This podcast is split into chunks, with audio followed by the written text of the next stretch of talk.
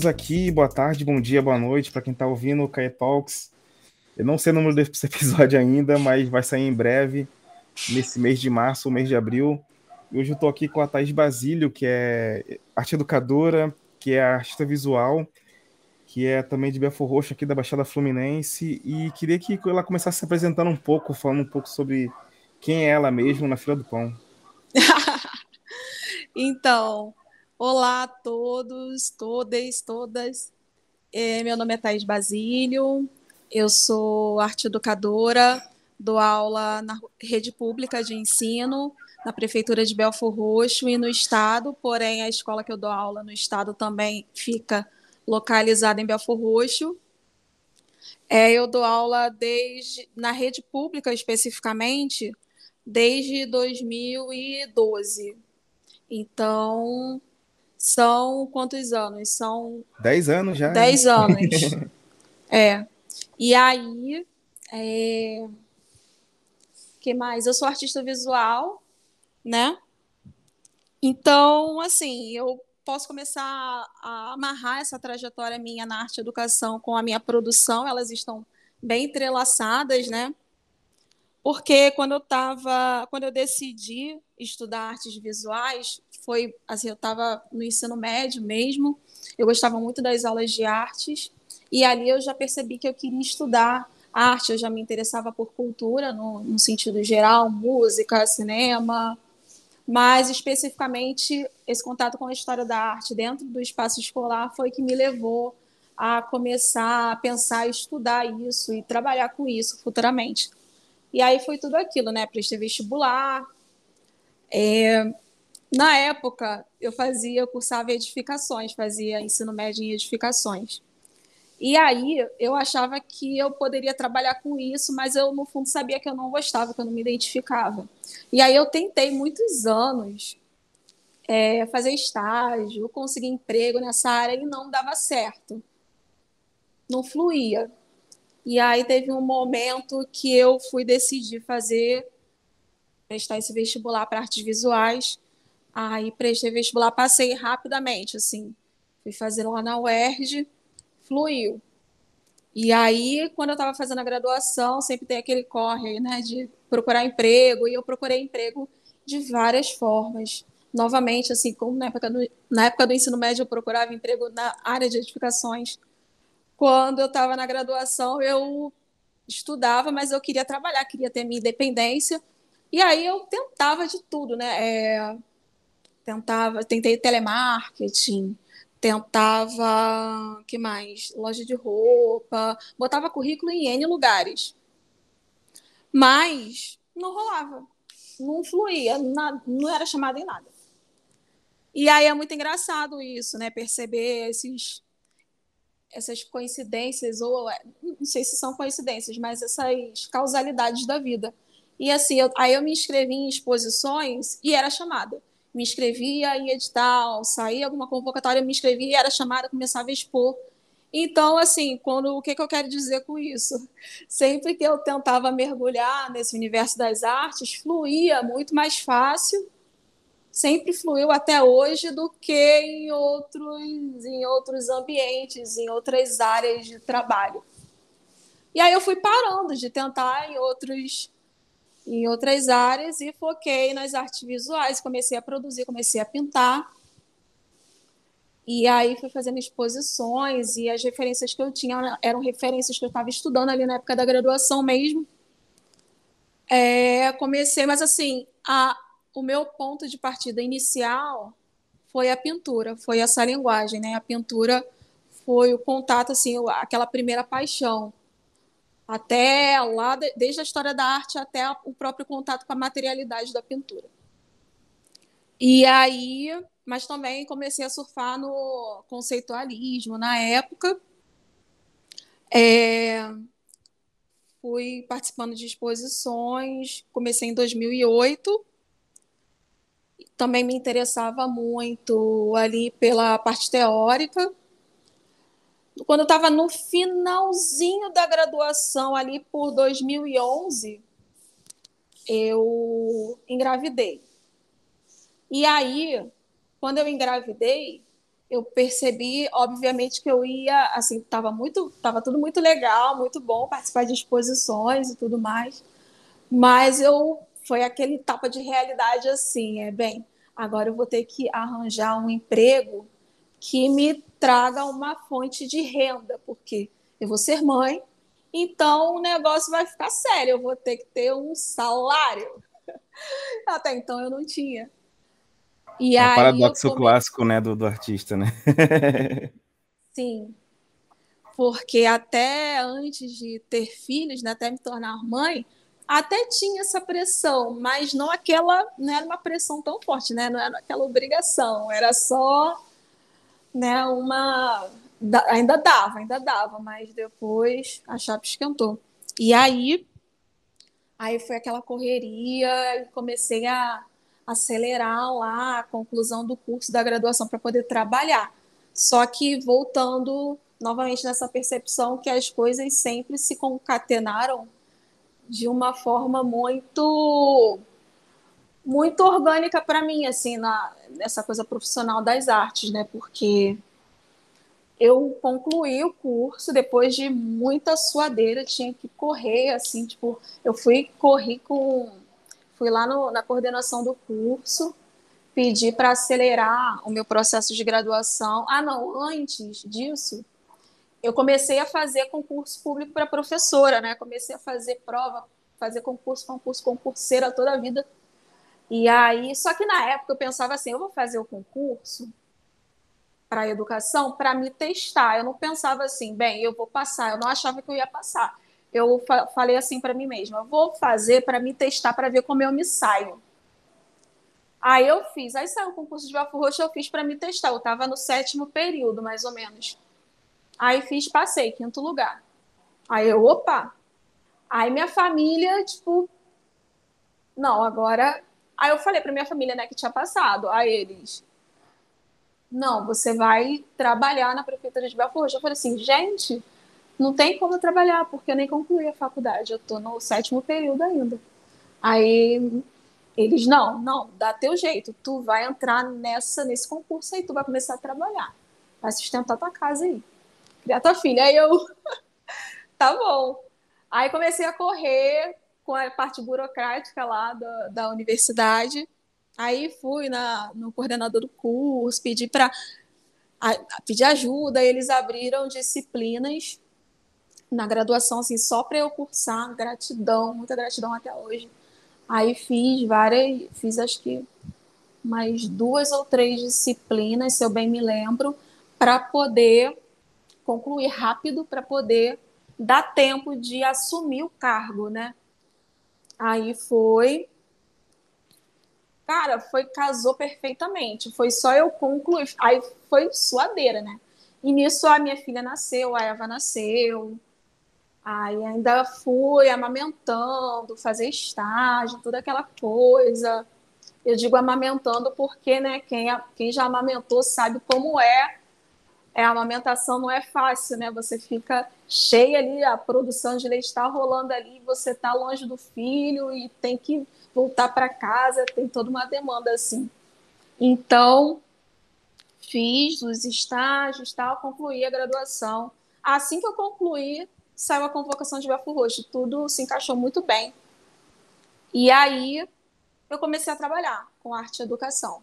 Então, como eu comecei a trabalhar em arte e educação na escola, que é a escola que eu estou até hoje, inclusive, trabalhando, eu dei uma paradinha na produção para poder focar, né? Comecei a montar minha casa e tudo mais. E aí fui fazendo outros concursos é, no ano seguinte, comecei a trabalhar no estado, onde eu estou até hoje também. E aí fui dando aula, fui dando aula, comecei a me identificar muito com a profissão.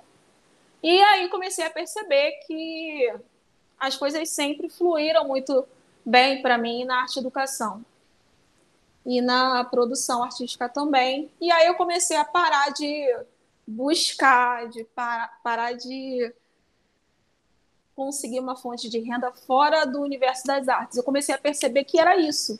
O universo estava me enviando essa linguagem, assim, estava me comunicando que não, isso aqui sempre dá certo, isso aqui é muito difícil e não está fluindo, então eu comecei a focar mesmo. E fiquei alguns anos afastada assim da produção, eu dei uma parada para dar aula. Só que agora no período da pandemia, quando começou a pandemia foi acho que em 2020, se eu não me engano, é, eu resolvi retomar. Só que eu retomei, mas eu não, me, não retomei de onde eu parei. Eu comecei algo novo. Foi Retomou a... a produção na, das pinturas, né? Eu retomei a produção pictórica, mas eu não a produção artística no geral. Porém, eu não queria continuar de onde do conceito que eu estava trabalhando antes da, de começar a trabalhar em arte e educação. Eu não queria retomar aqueles conceitos, aquelas referências antigas. Então, eu comecei a pensar é, no, no, em novos temas, o que estava me atravessando agora nesse segundo momento, depois desse hiato é, criativo que eu tive. E aí entraram várias coisas novas, né? Porque eu estava no outro momento, estava né, com uma né, com um espaço doméstico, eu estava com a minha meu próprio núcleo familiar, eu estava com uma trajetória em arte e educação, sim. eu estava atravessada por debates políticos é, novos, então reflexões subjetivas também. E aí nessa época eu estava muito interessada no campo da comunicação das novas mídias, do, da cultura digital também, uhum. porque justamente nesse período pandêmico foi um período que no início ficamos muito é, na função das redes sociais, eu pelo menos fiquei, acho que outras pessoas também, ficamos ali na função das redes sociais, do Netflix, muito tempo dentro do espaço doméstico, então, é, e também na época eu estava morando num bairro que era um pouco afastado de, do, do grande comércio, de shopping, de, dos ambientes, dos centros culturais. Eu estava um pouco fechada ali, geograficamente. Então, eu ficava muito ligada no, na cultura digital. E isso também eu percebi que era uma, um ponto de interesse meu que poderia se desdobrar é, num tema, num conceito das minhas obras. Então, comecei a ler bastante, vários textos assim sobre comunicação, sobre cultura digital, mas sempre linkando isso com agendas políticas. E aí eu comecei a pensar, é, eu comecei a pensar num contexto geral, geopolítico, sociopolítico, que a gente está vivendo agora e como a minha visão, como o meu recorte, como, as, como a minha forma de enxergar o mundo a partir de quem eu sou, de como eu sou lida, é, é, como, a, como a minha visão art, como artista poderia complementar assim esses debates sobre novas mídias, novas tecnologias no mundo de hoje, nesse mundo tão acelerado que a gente está vivendo hoje. Naquela época também, no início da pandemia, que eu estava reformulando a minha poética, eu estava trabalhando bastante. Estava trabalhando em três escolas. Até ano passado eu estava trabalhando em três escolas. Então, somando as três escolas, eu estava, se eu não me engano, com umas 24 turmas, algo assim. Caralho. Foi, não, foi muito tenso. Gente. E aí, quando eu estava trabalhando muito, eu estava também sentindo lá dentro de mim, estava com algumas questões existenciais que eu estava precisando expressar, externar através da produção. Acho que por isso também tinha um conteúdo ali pulsando que eu queria botar para fora, mas também não falando de uma forma hermética. Eu queria, eu achava que aquilo que eu estava sentindo poderia traduzir alguns dilemas de outras pessoas, de outras mulheres, de outras mulheres negras, de outras mulheres trabalhadoras. É... E aí eu comecei com a série sobre corpo-máquina, porque eu me questionava se eu era uma pessoa ou se era, eu era uma máquina, uma máquina no sentido de produzir trabalho, no sentido de força braçal. Né? Eu sentia falta de algo, eu sentia falta de uma imaginação lúdica no meu cotidiano, apesar de eu ser professora de arte, mas ao, é, o trabalho ele vai trazendo essa mecanicização da vida. Eu, pelo menos, na minha, pelo menos, depois conversando com outras pessoas, elas, elas deram feedback que também se sentiam daquela forma. E aí eu comecei, eu, eu me debrucei nessa produção dessa série, inicialmente chamada de Mulheres Máquinas, né? trazendo essa reflexão sobre o corpo feminino que é tratado como máquina, uma vez que são muitas exigências de produção de tanto profissionais quanto domésticas ou familiares ou comportamentais ou estéticas. O tempo e todo, né? Pois é, o tempo todo. Mas eu não queria também trazer isso de uma forma negativa, né? Eu penso também em ressignificar esse essa maquinização. Então, eu fiquei pensando em e aí eu tive contato também com algumas leituras, mais especificamente Deleuze e Guattari, que eles falam muito dessa coisa do das máquinas desejantes, da produção desejante. E aí eu comecei a ler, comecei a perceber que isso poderia ser um ponto de partida para eu pensar uma ressignificação dessa automatização do corpo, né? E aí é, eu pensei que, na verdade, a gente pode ser, nós podemos ser máquinas também, não só de produzir lucro para o sistema capitalista, neoliberal, mas de como a gente pode também produzir desejos próprios nossos. E é isso que eu tento fazer na minha produção, né? É, para além de arrumar casa, para além de sustentar a família, para além de trabalhar, pagar contas e isso que aquilo, várias outras demandas. Para além disso, produzir desejos, né? Todos os seres humanos têm desejos, obviamente, e nós podemos é, realizá-los, né?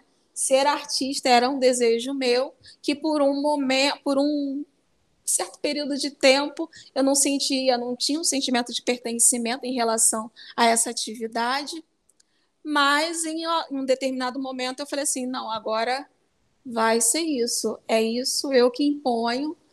E aí comecei a produzir, mas trazendo todas essas essas questões do meu próprio cotidiano mas sempre trazendo leituras, reflexões, algo que já tenha sido escrito, né? É, só que para pintura. E também eu não trabalho só com pintura, eu utilizo outras linguagens também. Ultimamente eu tenho me aventurado bastante na videoarte. Tudo muito experimental e tenho gostado, né? é, videoarte, escultura também, e instalações. E a gente está, é isso, estamos é, espalhando a questão do corpo-máquina. Ultimamente eu não tenho mais feito esse recorte tão específico de mulheres-máquinas, mas esse conceito é o ponto inicial da minha pesquisa, pois fala também sobre como de onde saiu essa indagação, né, que foi de mim mesma. E, e hoje eu pesquiso os corpos máquinas, englobando vários corpos nessa pesquisa. Atualmente, com essa pesquisa, estou fazendo mestrado é, em linguagens visuais na UFRJ. Comecei ano passado. E é isso. Tenho participado de algumas exposições. Nesse período pandêmico, foi super assim, deu, fluiu novamente Então, participei de algumas exposições com essa proposta. É, algumas delas, algumas das exposições recentes que eu participei, uma ano passado foi no Passo Imperial, Poéticas Femininas na Periferia. Esse ano expus no MAC de Niterói também, na exposição Suburbanidades. E atualmente estou participando de uma exposição na Galeria Anita Schwartz. E é isso, né? Morei 30 anos em Belfort Roxo. Isso também, essa questão da essa tensão geográfica também está presente nas minhas obras, né? Por esse motivo, também eu coloco essa questão da cidade de dormitório na minha pesquisa artística, na minha poética também, porque a partir dessa questão geográfica, de, é, de abordar esses centros, esses lugares, esses ambientes descentralizados, como essa descentralização ela traz um certo enclausuramento em que você precisa se deslocar desse local descentralizado. Então, isso também me trouxe algumas obras.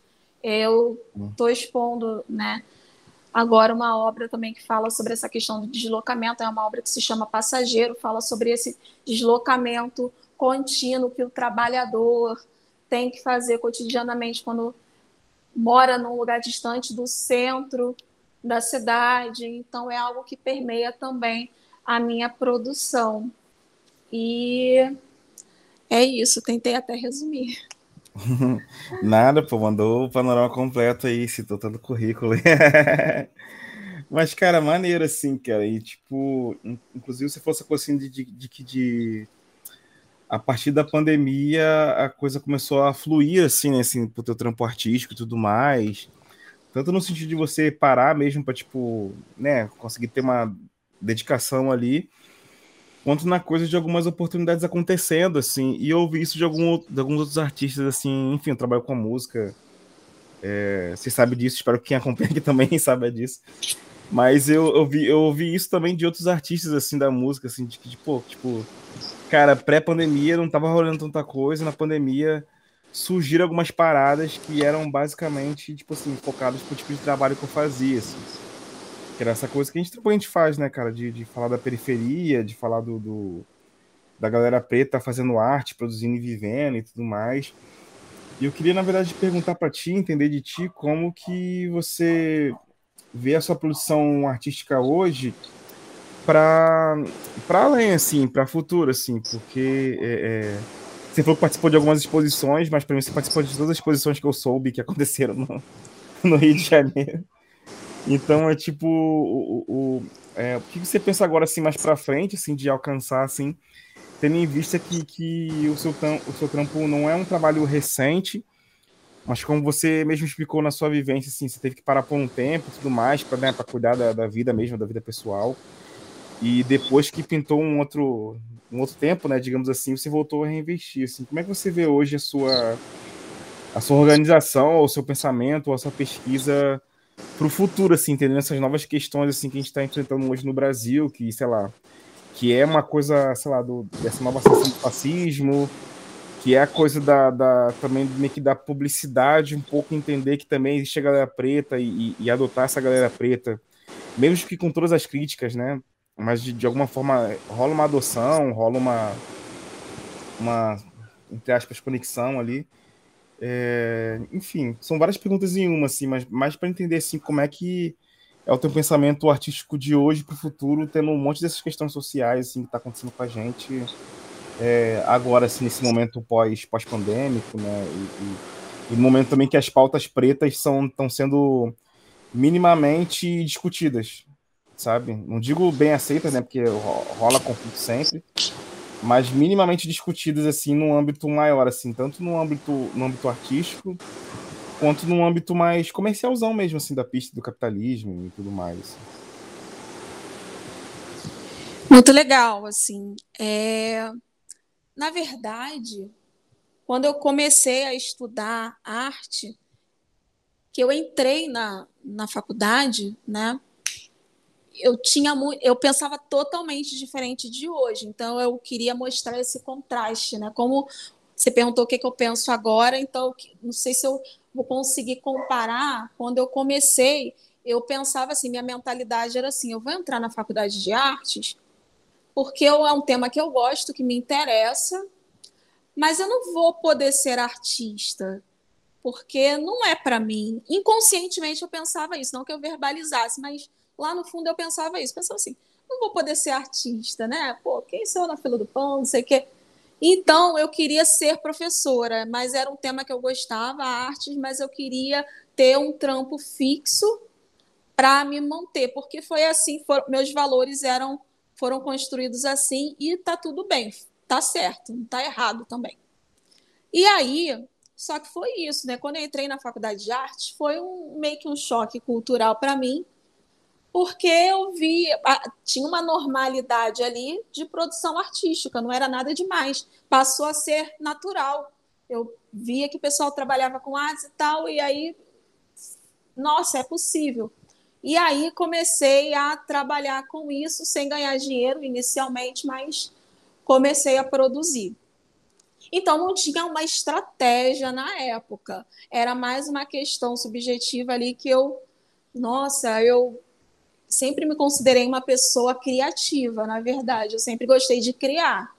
Então, vamos canalizar essa, essa criatividade para as artes visuais, já que eu tenho interesse. Comecei a fazer. E aí começou a rolar. Comecei a trabalhar depois com a arte educação. E lá eu tirei, comecei a me sustentar. Até hoje me sustento com arte educação. Quando voltei a produzir agora, eu já vim com uma cabeça diferente, né? Eu já participava de muitos debates sobre questões de raça, já tinha lido bastante, já tinha conhecido né, várias pessoas ligadas a essas pautas, já tinha acompanhado diversas conversas, roda de conversa, já tive grupo de união de mulheres negras na internet, então eu já estava um pouco mais é, pautada, já estava mais embasada em relação essas, essas diferenças sociais e essas questões raciais aqui no Brasil. E aí, só que comecei a produzir também é, a partir dessas discussões. Porém, eu acho que o paradigma hoje nas artes ela tem mudado um pouco, porque, por exemplo, na arte moderna durante esse período assim de arte modernista, você os artistas eles pretendiam trazer produções que fossem entre aspas universalistas, que falassem supostamente como um todo. Não sei se isso é possível. Hoje em dia é, existe um outro paradigma que é a pessoa, o artista, ele trazer questões de um certo ativismo. Eu nem gosto muito desse termo ativismo, mas é um termo que já é comum na, no campo das artes, né? arte ativista. Então, é, alguns artistas hoje, eles trabalham a partir do seu lugar do mundo. Então, assim, eu produzo entendendo do lugar onde eu falo. Eu não poderia falar de algo que eu não vivo, pois a lente que eu enxergo o mundo é a mesma lente da Thais artista plástica. Então eu vou produzir obras a partir da minha visão de mundo, do, da minha vivência. E essa minha vivência, ela tá muito próxima desse debate da raça, de ser mulher, de ser negra. Não tem como não enxergar o mundo a partir dessa ótica, pois você é tratado assim e você passa a ler o mundo assim. Então você se aproxima, se identifica, você tem uma visão de mundo até mesmo específica de certa forma, que é e por ser específica se diferencia de visões de mundo de outras pessoas que são diferentes de você. Então é não, eu acho que é muito natural que a produção artística, a minha e de outros artistas, sejam atravessadas pelas questões de raça ou de gênero ou de outras temáticas que eles próprios vivenciem. Mas, hoje em dia, por exemplo, como eu vejo a minha produção para o futuro? Eu tento pensar que a minha produção para o futuro ela vai se dar em feixes, né? Eu não produzo assim, ah, eu produzo para um público específico.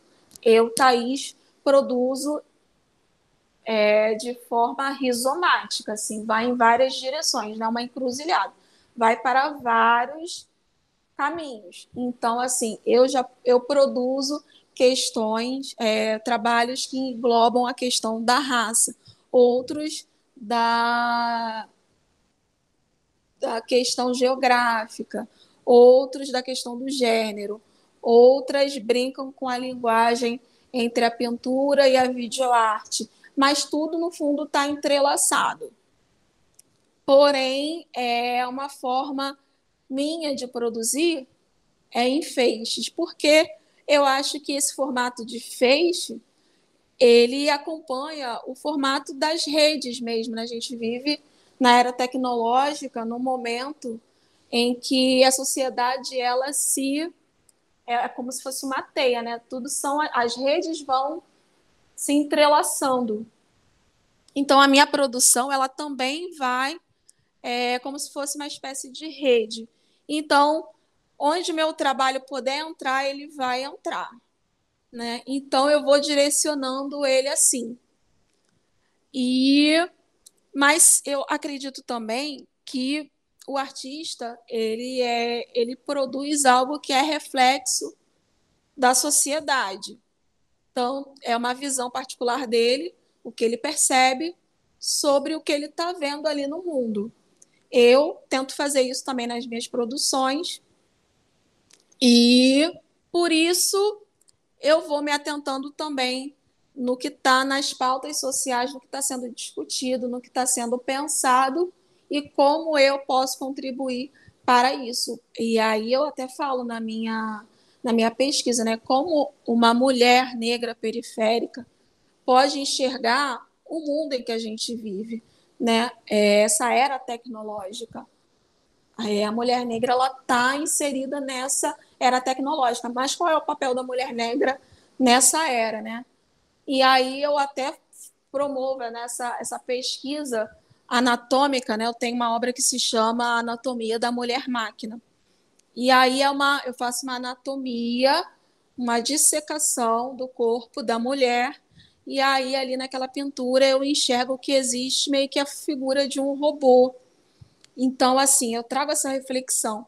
Por que que o robô está dentro do nosso corpo, né? O que, que é o robô hoje em dia? O robô hoje em dia não é mais aquela, não é uma imagem física. Antigamente, assim, uns 20 anos atrás, a gente via filmes aí, Robocop, que o robô tinha um corpo físico.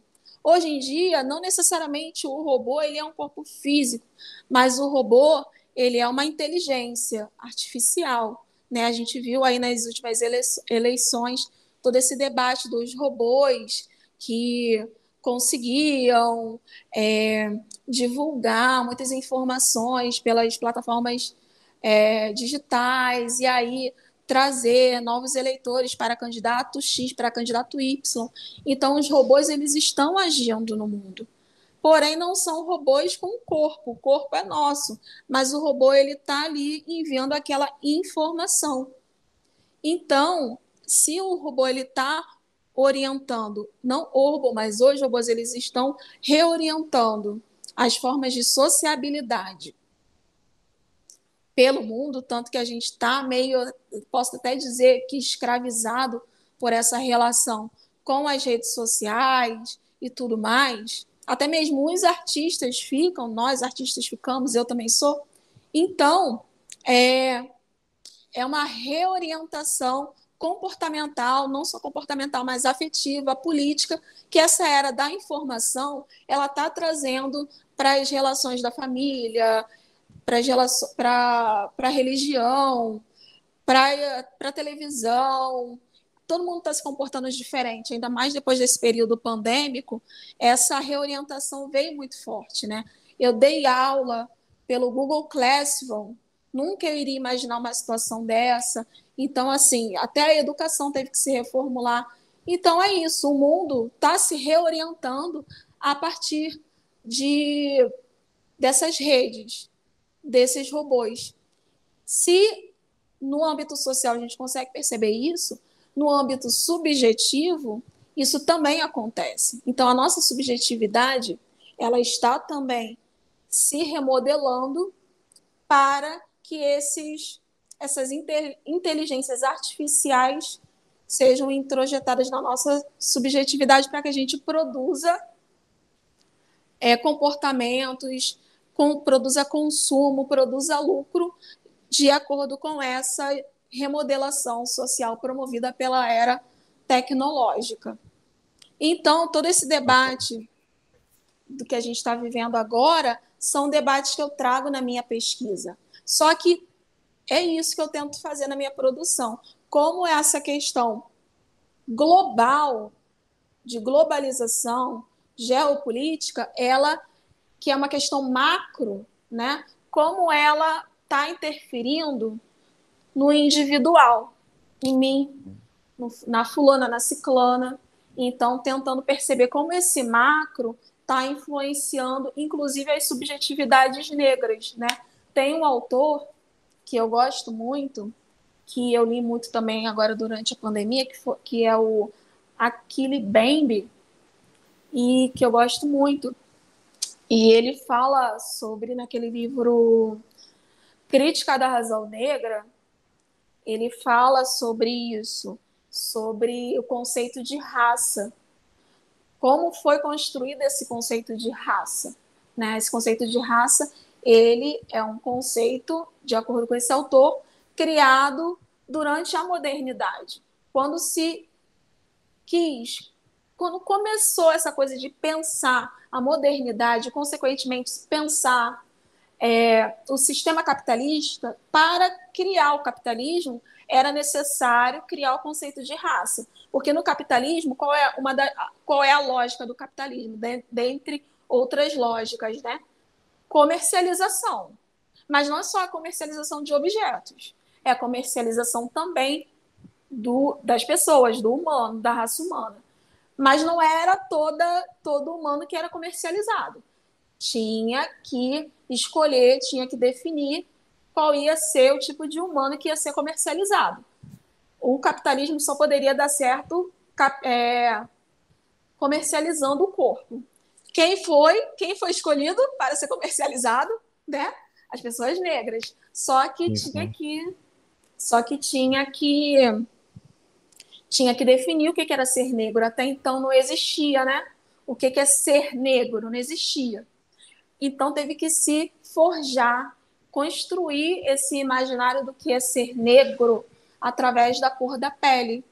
Né? Não era mais geograficamente, não era mais é, de forma comunitária que se pensava isso, era a partir da definição do, da cor da pele, dos traços, do cabelo.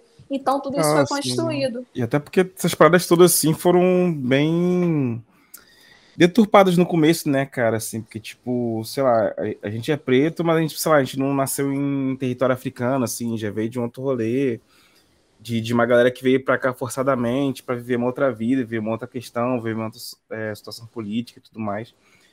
E a gente tá sempre nesse, um pouco nessa um, mira, uma vez, assim, da da não definição, assim, sacou? Em, em vários aspectos, assim, Digo no sentido de, de, de, do que o branco, né, que tem um poder assim, coloca assim, né, cara? Que é sempre uma coisa de, de colocar todo no mesmo pacote, mas sendo que não é assim, sacou? A gente que tem uma vivência como preto aqui, sei lá, estando no Rio de Janeiro, é totalmente diferente da galera que tem em Angola, tá ligado? Que é totalmente diferente da galera, sei lá, preta, que é do Cabo Verde, mas que tá morando na Inglaterra, por exemplo, assim.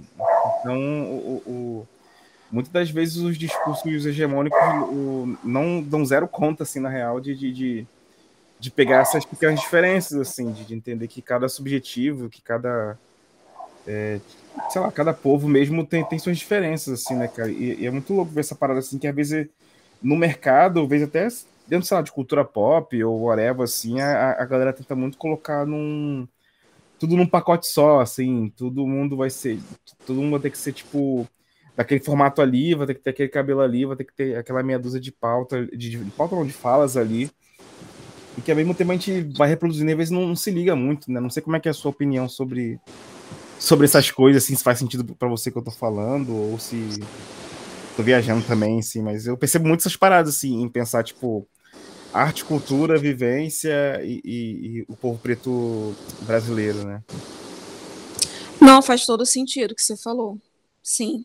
Isso atravessa também, assim, a minha poética. E eu fico pensando nessas questões, assim, como vou inventar uma palavra agora, né? Como des como é que eu posso dizer?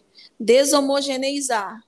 Não sei se existe essa palavra, se eu inventei, mas como como separar as coisas, né? Como diversificar, porque é, na verdade também assim poderia ser fácil, mais fácil para mim falar assim, é porque assim a, o mercado ele pode esperar um estereótipo nosso, né?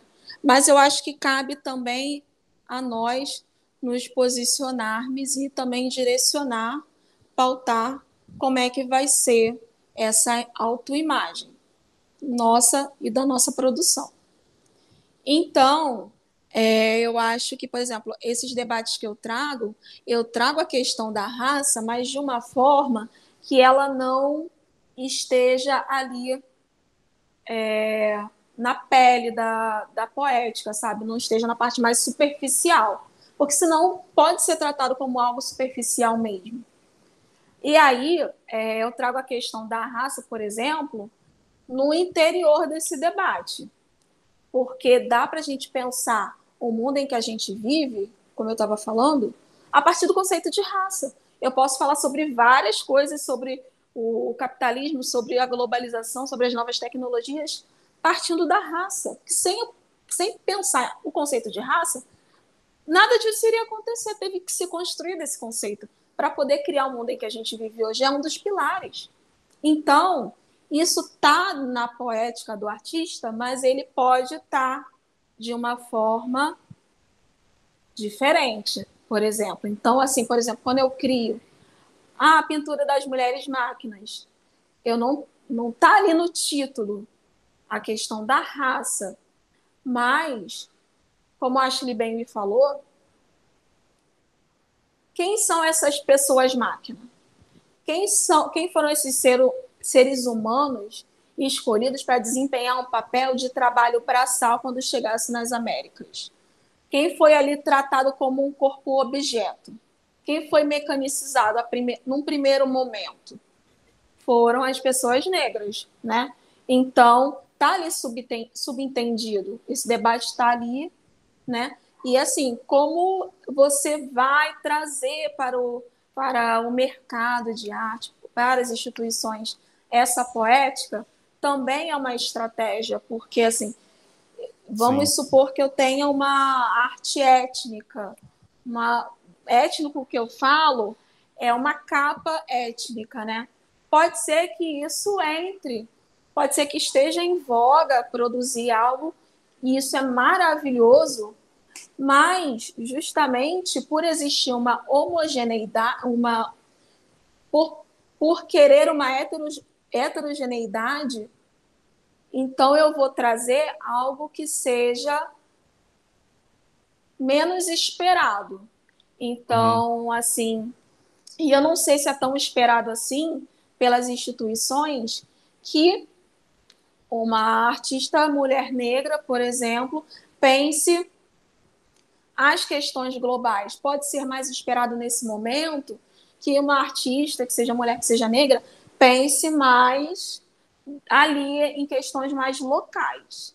Então, tentar quebrar isso, sair um pouco desse, desse local e trazer um debate mais global, mas trazer a raça para uma questão mais global, eu acho que é uma forma particular minha, uma estratégia minha de entrar numa gama maior de espaços, porque não é não existe um limite para a questão da negritude. Ela está presente em várias esferas, porém, né, muita gente fala que o racismo ela, ele é o que ele é subliminar. Então isso também pode ser uma estratégia de uma poética, né? A questão da raça está ali subliminarmente, mas ela vai se espalhando e vai entrando nas instituições, é, na academia, nos museus, nas galerias, de uma forma sutil, vai se espalhando, vai se ramificando dessa forma. Não sei se eu fui clara. Não, foi clara Vera, assim. Inclusive, na verdade, assim, queria até já puxar assim pro, pro, pro finalzinho aqui do, do, do nosso papo aqui, da nossa entrevista, entre muitas aspas, assim.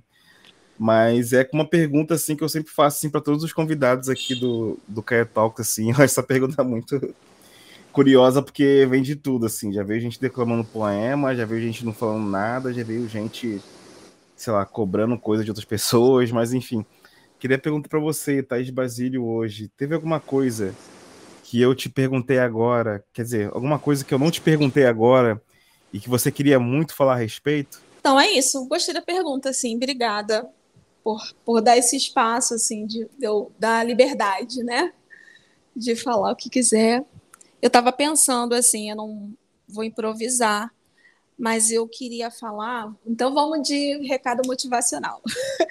eu queria falar sobre o ser artista, né? O ser artista visual, mas não só o artista visual. É, assim, eu conversando com várias pessoas ao longo da minha vida até hoje.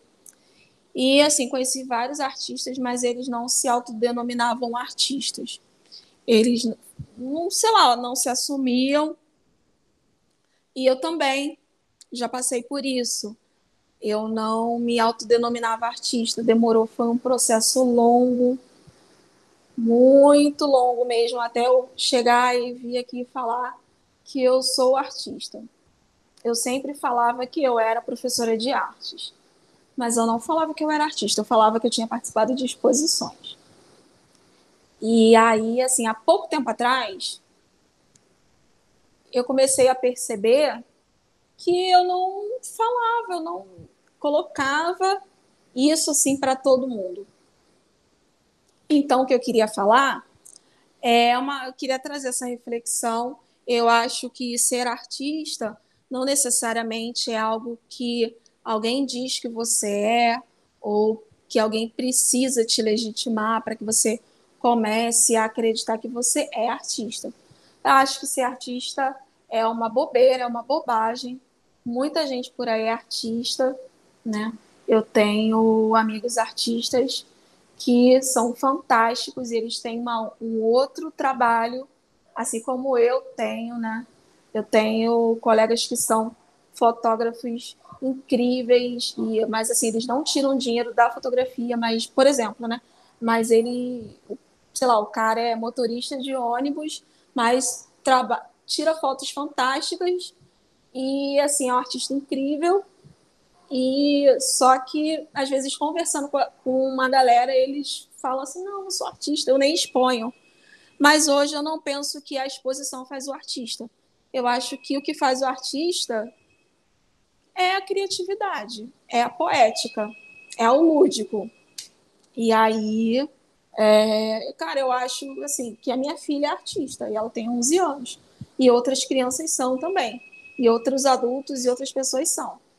Então, assim, eu queria pedir para o pessoal aí que estiver assistindo, se tem alguma coisa aí dentro, fala que é artista, por favor, porque a partir dessa atitude vai estimular outras pessoas ao seu redor a falar também que é artista e a gente precisa muito dessa postura, sabe? É, às vezes é ao redor que a gente vai se contaminando dessa desse espírito criativo, né?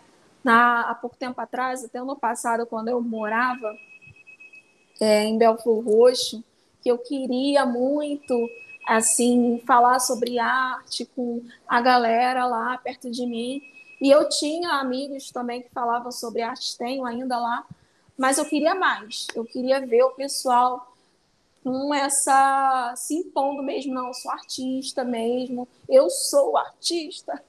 Então eu acho que se a gente parar para pensar assim, que ser artista não é algo exclusivo, diferentão, que só o fulano de tal pode porque ele participa de exposição, ou porque ele conhece os outros artistas, ou porque ele já saiu na mídia. Não, não é isso. Eu acho que ser artista é bobeira, é simples assim. Eu sou artista, acabou. É algo leviano, é algo simples, super casual, simples e então assim, digam que vocês são artistas. E é isso. Isso aí. Maravilha, maravilha. E fala pra galera aí onde é que o pessoal consegue te encontrar, suas redes sociais, site. Fala dos planos aí futuros também, se tiver exposição aí para rolar agora nesse mês aí de fim de março barra abril. Fala pra gente. Sim. Na verdade, a exposição que eu estou participando vai termina agora, em março. Né? É uma exposição coletiva, se chama Saravá Fica na Galeria Anitta Schwartz, da Gávea. E tá belíssima. Tem muitos artistas maravilhosos nessa, nessa exposição que vale a pena ir lá para conhecer o trabalho dessa galera. É uma exposição bastante atual, que está mostrando muitas obras que falam sobre isso que a gente acabou de falar aqui na entrevista. Teve performance, tem videoarte, tem artistas maravilhosos que também tratam questões de raça, questões de gênero, de sexualidade, ou não só isso, outras temáticas também. Então, assim, eu recomendo não só pelas minhas obras estarem lá, mas é uma exposição que está muito bacana. Então, quem puder dar uma passada lá, é, fica na Galeria Anitta Schwartz. E é isso, meu Instagram é Thaís Basílio, Thaís com H, tem três underlines antes, underline, underline, underline, é, Thaís Basílio. E é isso, o site está em construção, já comecei já a construir o site. Estou super animada, mas ainda não está pronto. Mas assim que tiver, vou disponibilizar nas minhas redes. E é isso, sigam lá. É isso, galera. Thaís, brigadão mesmo aí pela atenção, pelo tempo, pela correria. Eu sei que o, a vida tá louca e às vezes fica complexo da gente conseguir ter esses momentos aqui de parar uma horinha para trocar uma ideia. Mas brigadão mesmo aí pelo tempo, pela atenção e espero que a gente, enfim, possa encontrar em breve aí ao vivo aí para tomar aquela cerveja e, e falar da vida aí. Brigadão mesmo, hein? É isso, Rodrigo. Beijão. Tchau, tchau. Marcar cerveja.